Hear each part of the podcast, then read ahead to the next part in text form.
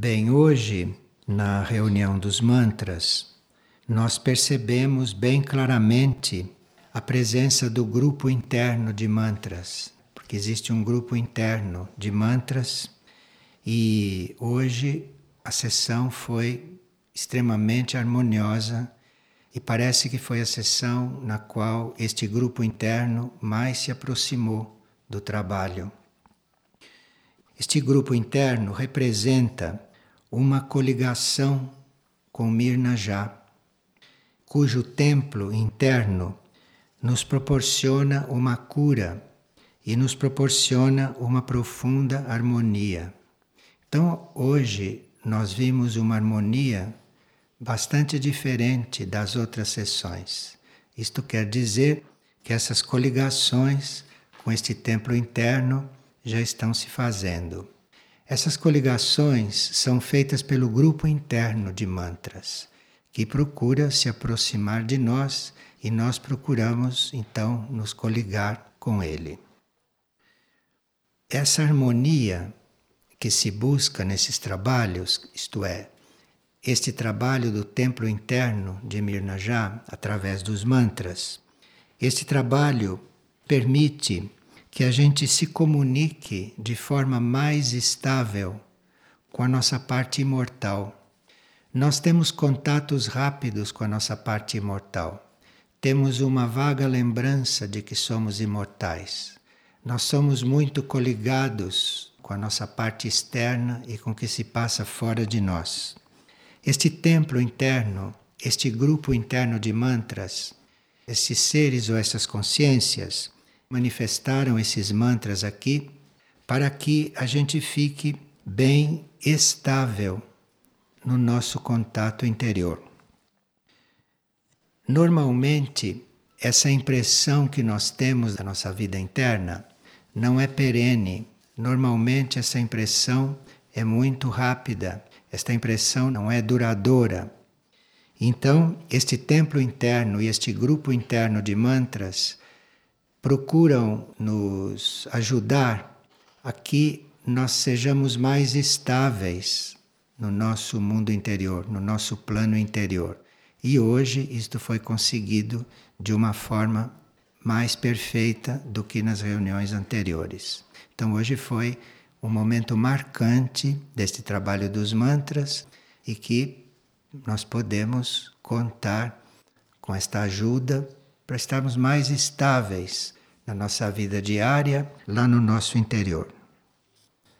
Aqueles que quiserem aprofundar mais este assunto, encontram naquele livro de bolso o Encontro do Templo, que é uma versão simplificada do livro de Mirna Já. No livro de Mirna Já tem várias coisas sobre mantras que a gente poucas vezes salienta quando fala do livro mas quem estiver interessado nesse trabalho de se tornar mais estável no seu mundo interior, pode procurar esta obra. Esse livro, O Encontro do Templo e Mirnajá, ali se diz que há muitos que já estão entregando de forma mais completa a sua mente e o seu coração a este núcleo profundo. Então, se existe esta entrega ao eu superior ou à alma, então os mantras fazem um efeito muito especial, fazem o efeito de tornar estável esta ligação, de tornar estável esta união.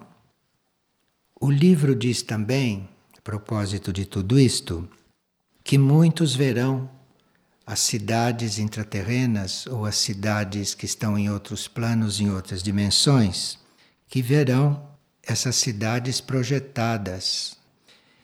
A finalidade disto é nós nos abrirmos mais para as passagens interdimensionais.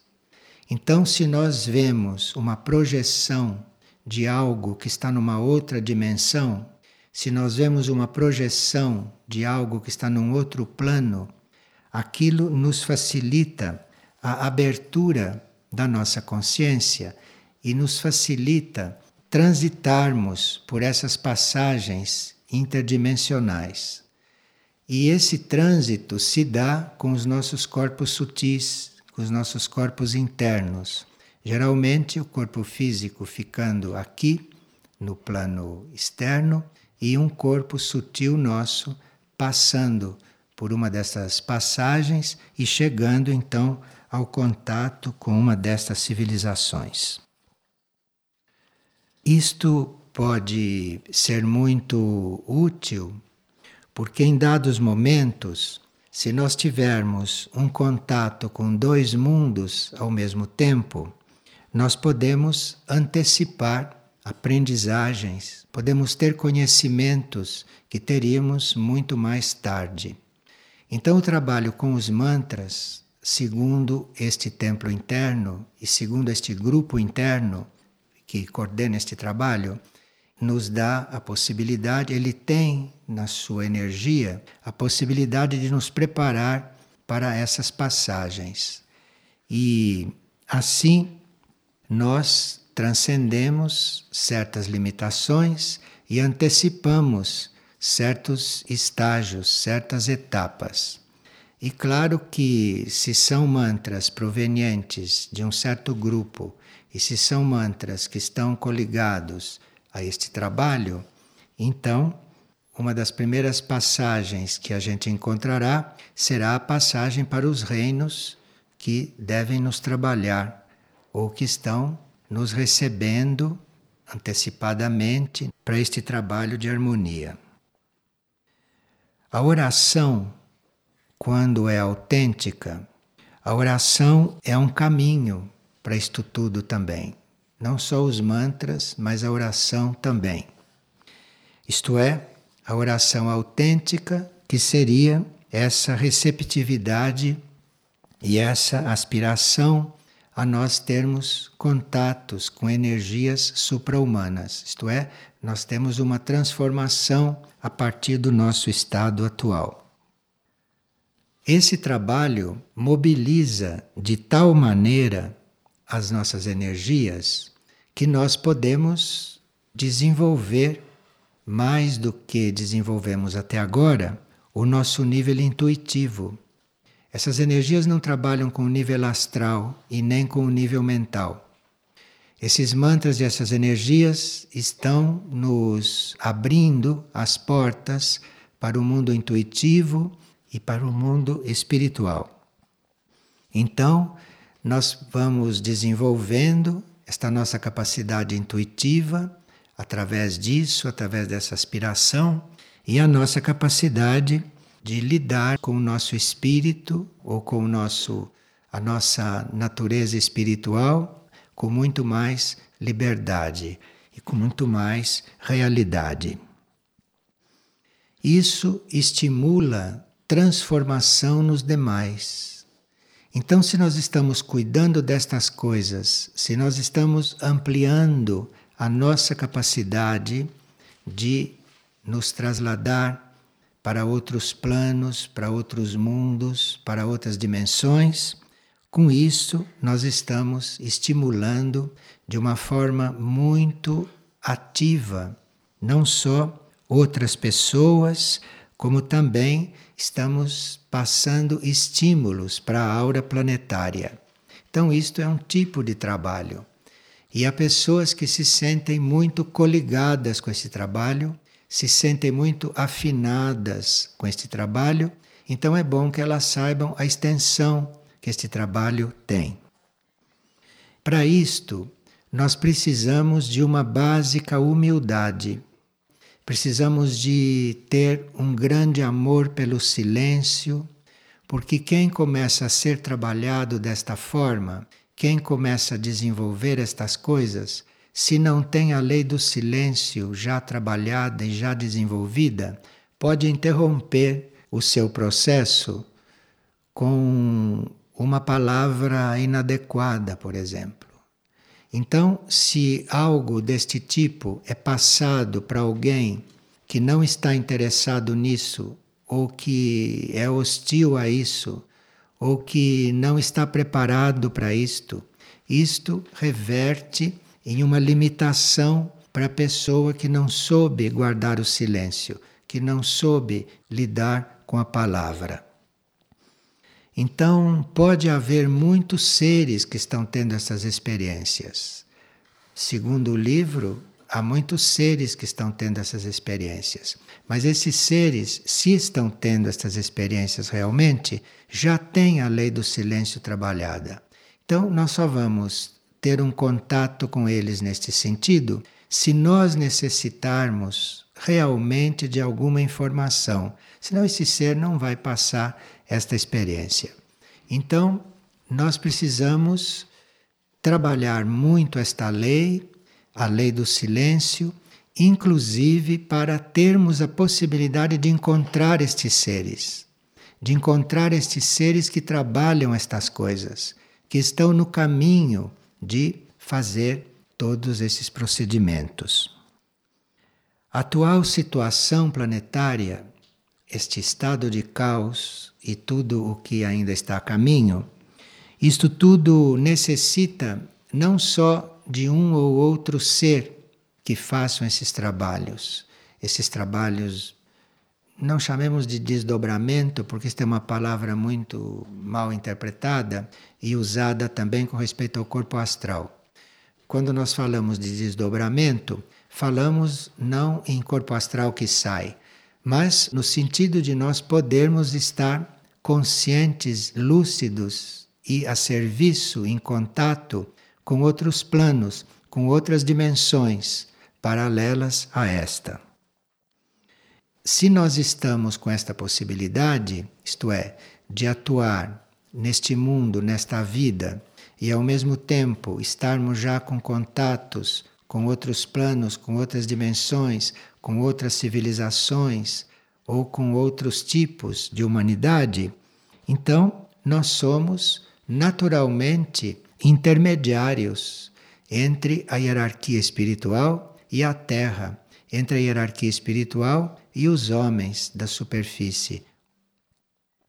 Bem, o trabalho de oração, neste sentido, não é um trabalho de nós estarmos pedindo coisas, mas o trabalho de oração, neste sentido, para nós estarmos nos abrindo para isto e eventualmente trabalhando neste sentido, seria um estado de receptividade, receptividade incondicional e sem nada da mente interferindo aí.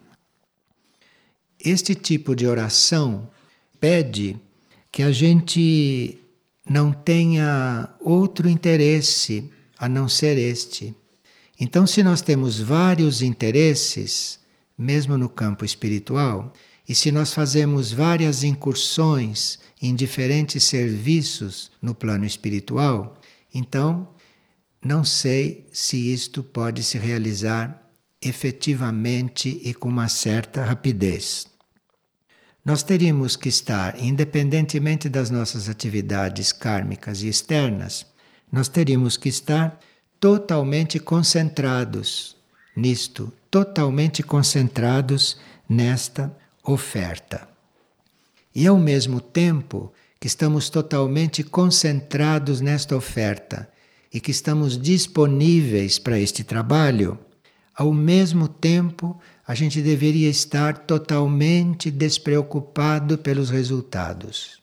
Então, nós estamos ofertados, estamos disponíveis, e se nada acontecer, nós não temos que nos abalar.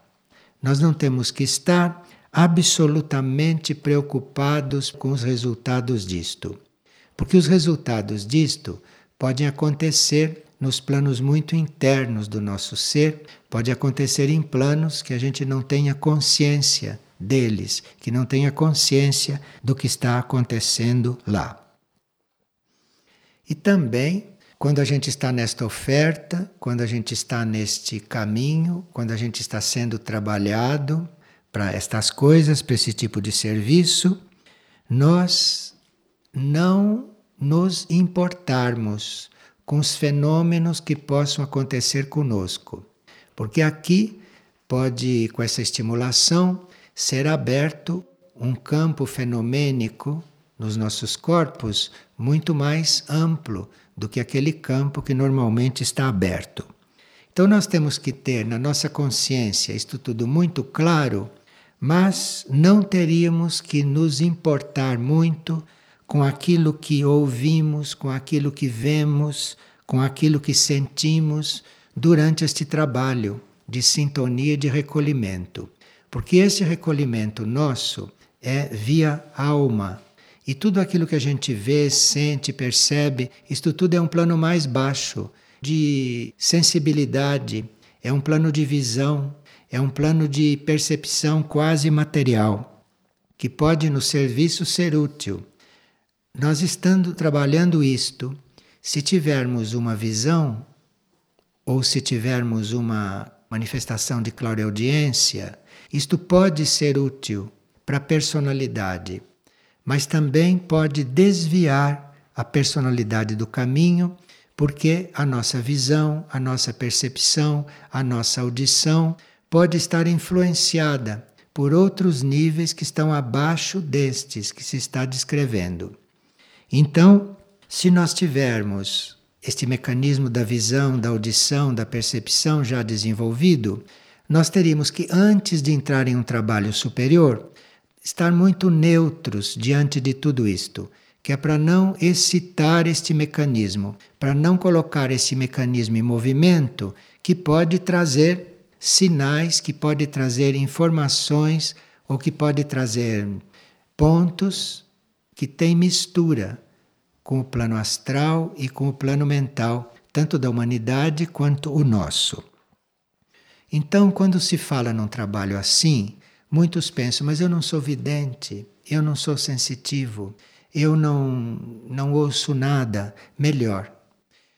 Estes são os melhores para estas coisas, porque aí tem a possibilidade, tem a oportunidade de entrar diretamente em contato com aquilo que é real, tem a possibilidade de intuir, tem a possibilidade de, através da intuição, contatar a essência destas coisas, sem passar por toda esta parte fenomênica do plano etérico, do plano astral e do plano mental que se a gente não tem uma certa prática de lidar com isto, pode se iludir e pode se enganar.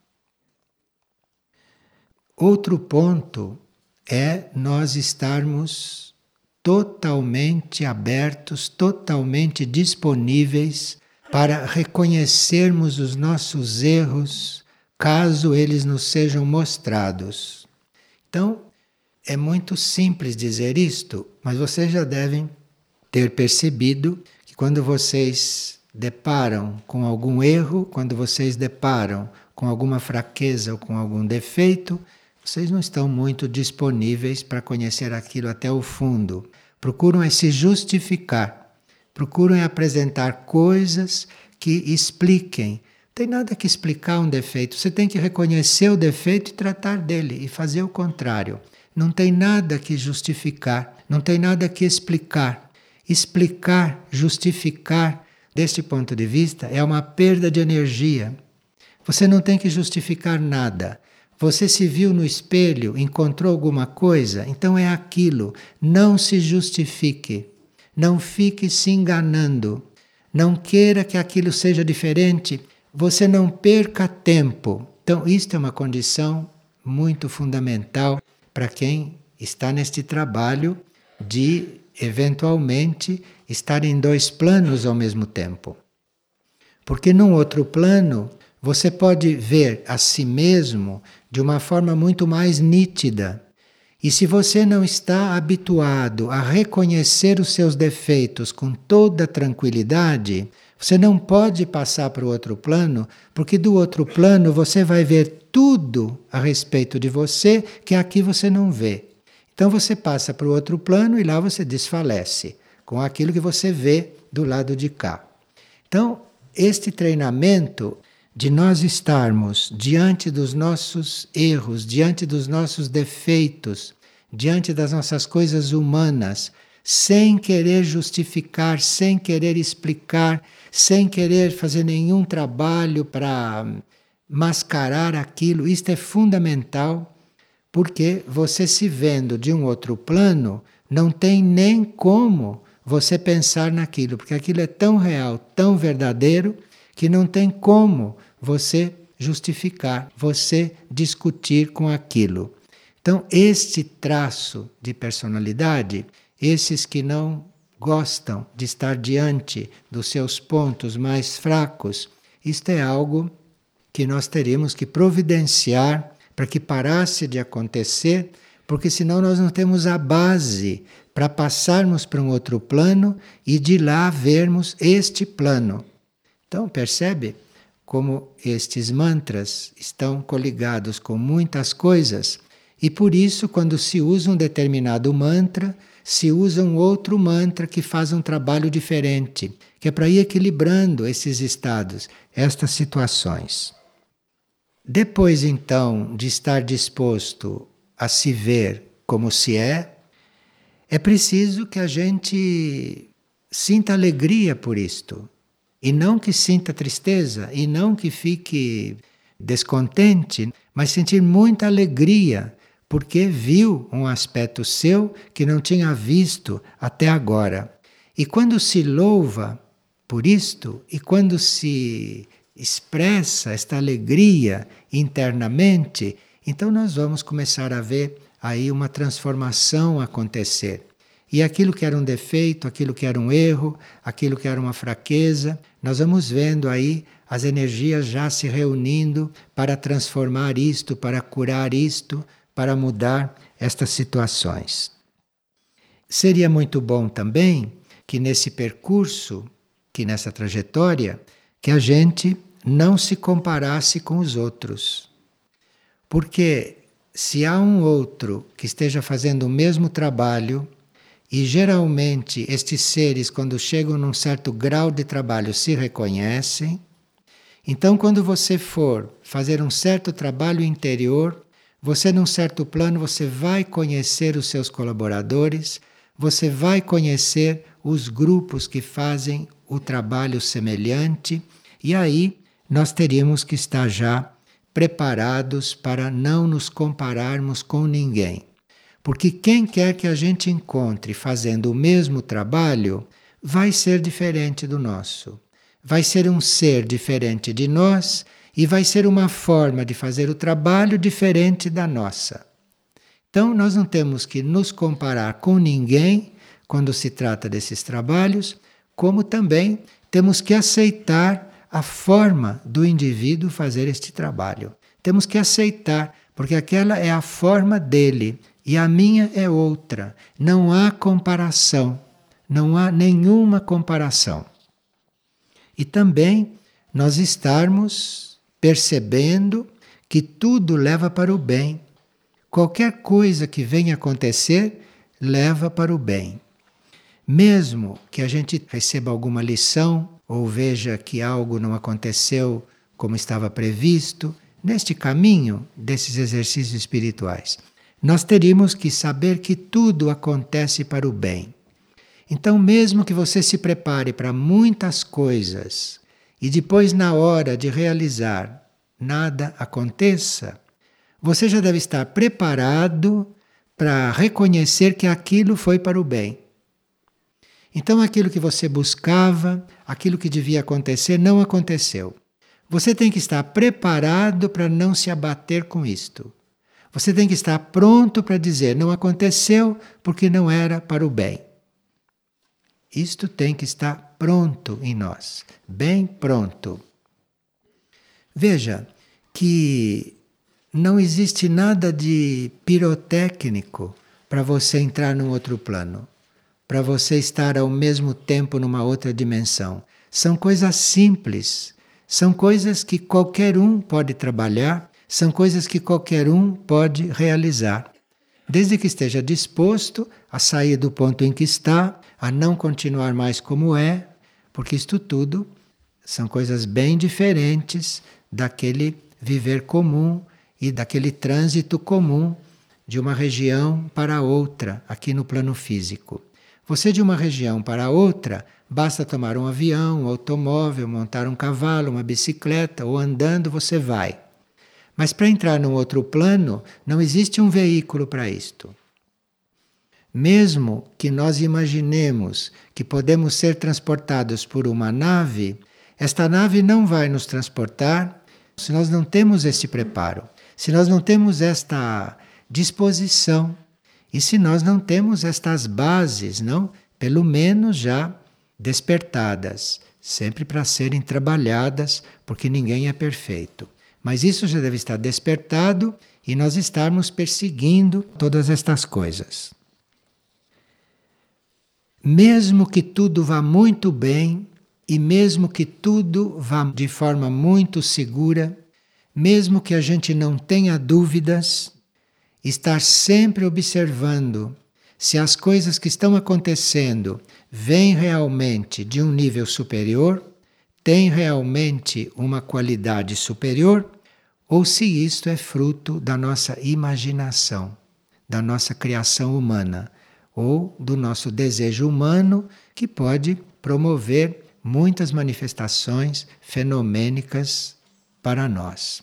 Mas quanto aos fenômenos, nós já estávamos bem alertados, não é? Para tomar cuidado com isto, porque isto só serve para densificar uma coisa que pode ser muito mais sutil.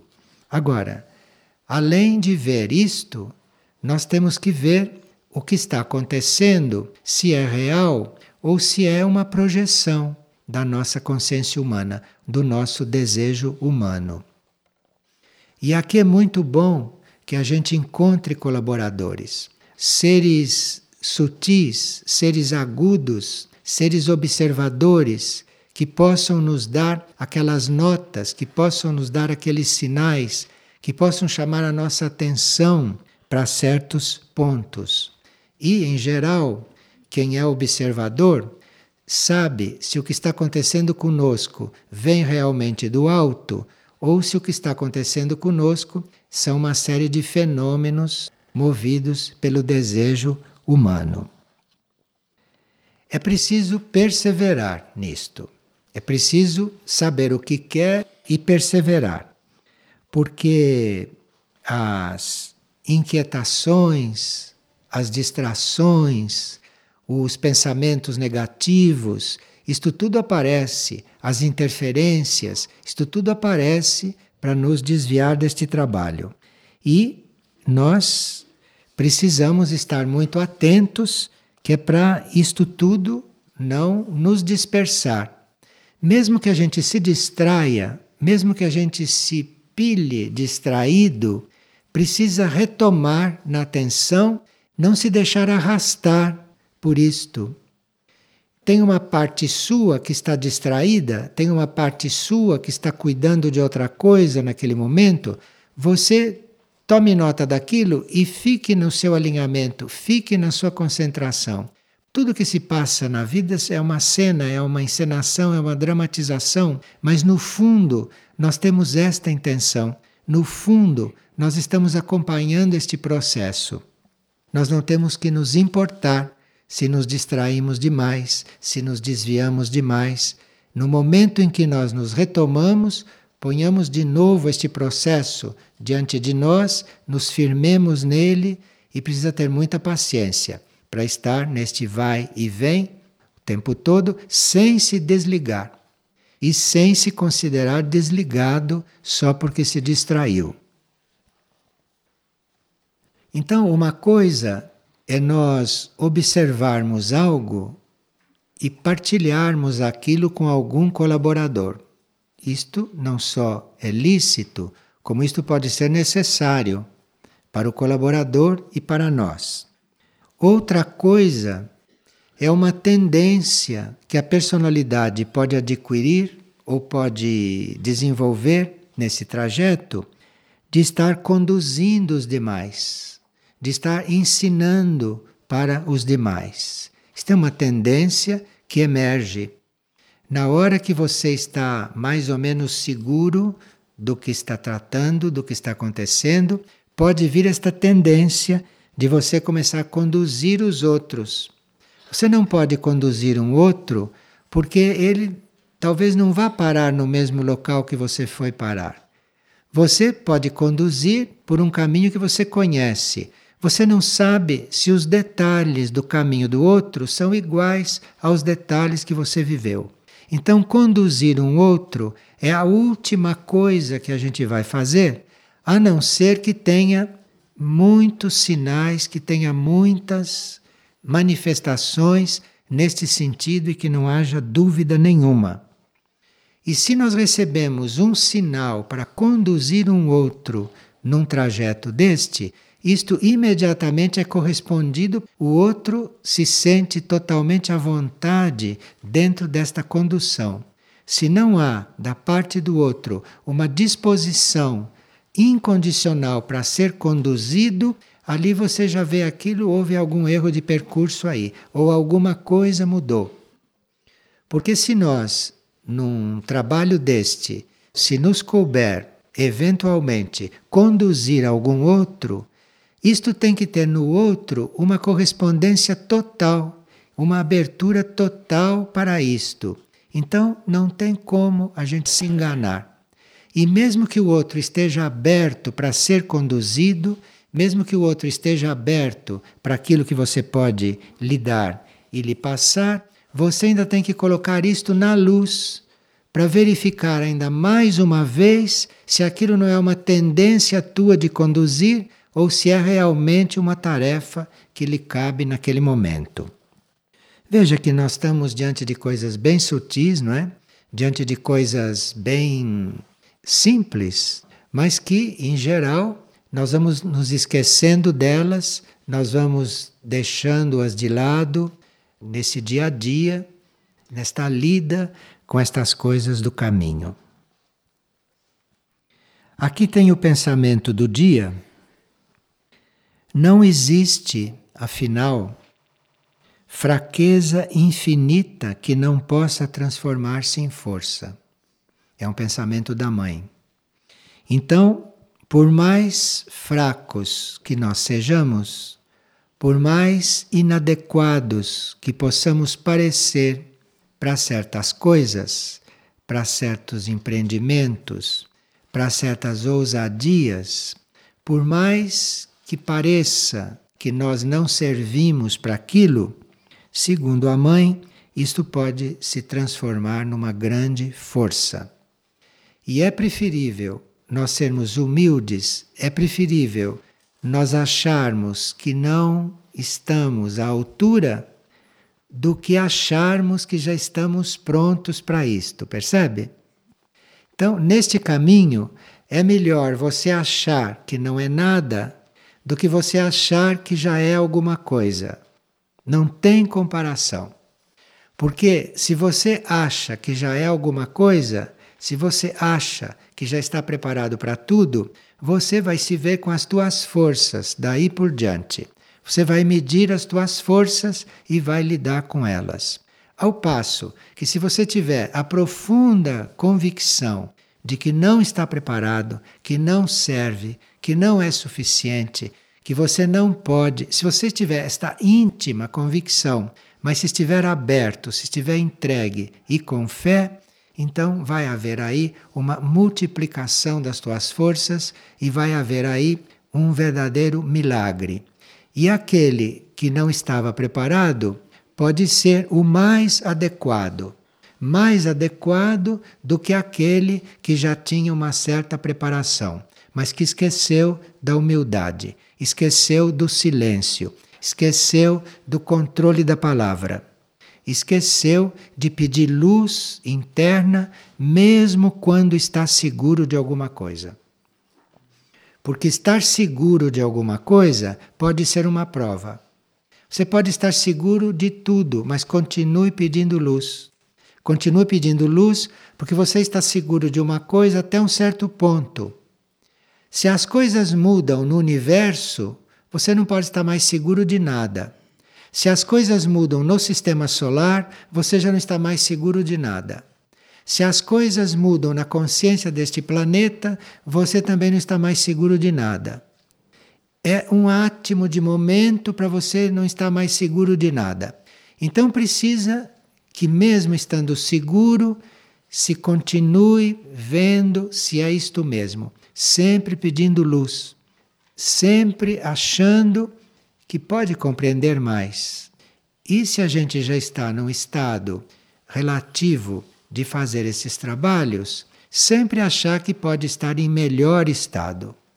Se pode sempre estar melhorando. Então não se está realmente seguro de nada. Se está seguro é daquilo que vem segundo a nossa necessidade. Se nós tivermos fé, disso se pode estar seguro, porque isto é uma lei. Do resto, é preciso estar sempre pedindo luz, sempre pedindo ajuda e sempre estar preparado para qualquer transformação. Isto é muito simples. E aí as coisas começam a acontecer em nós e fora de nós sem nenhum obstáculo. Mas apenas entra aí uma ponta de orgulho, apenas entra aí uma ponta de má vontade com respeito a ver a si próprio, então todo este processo fica transferido para uma outra oportunidade. Vocês têm alguma pergunta? Se as suas necessidades já são conhecidas. A luz interna é algo que brilha, que vem ao seu encontro e que se mostra à medida que você necessita, que você precisa e que você quer. Então você tem que dar um sinal que quer esta luz. Este sinal é como um pedido, é um sinal que você está aquecendo, que você está aceitando a luz.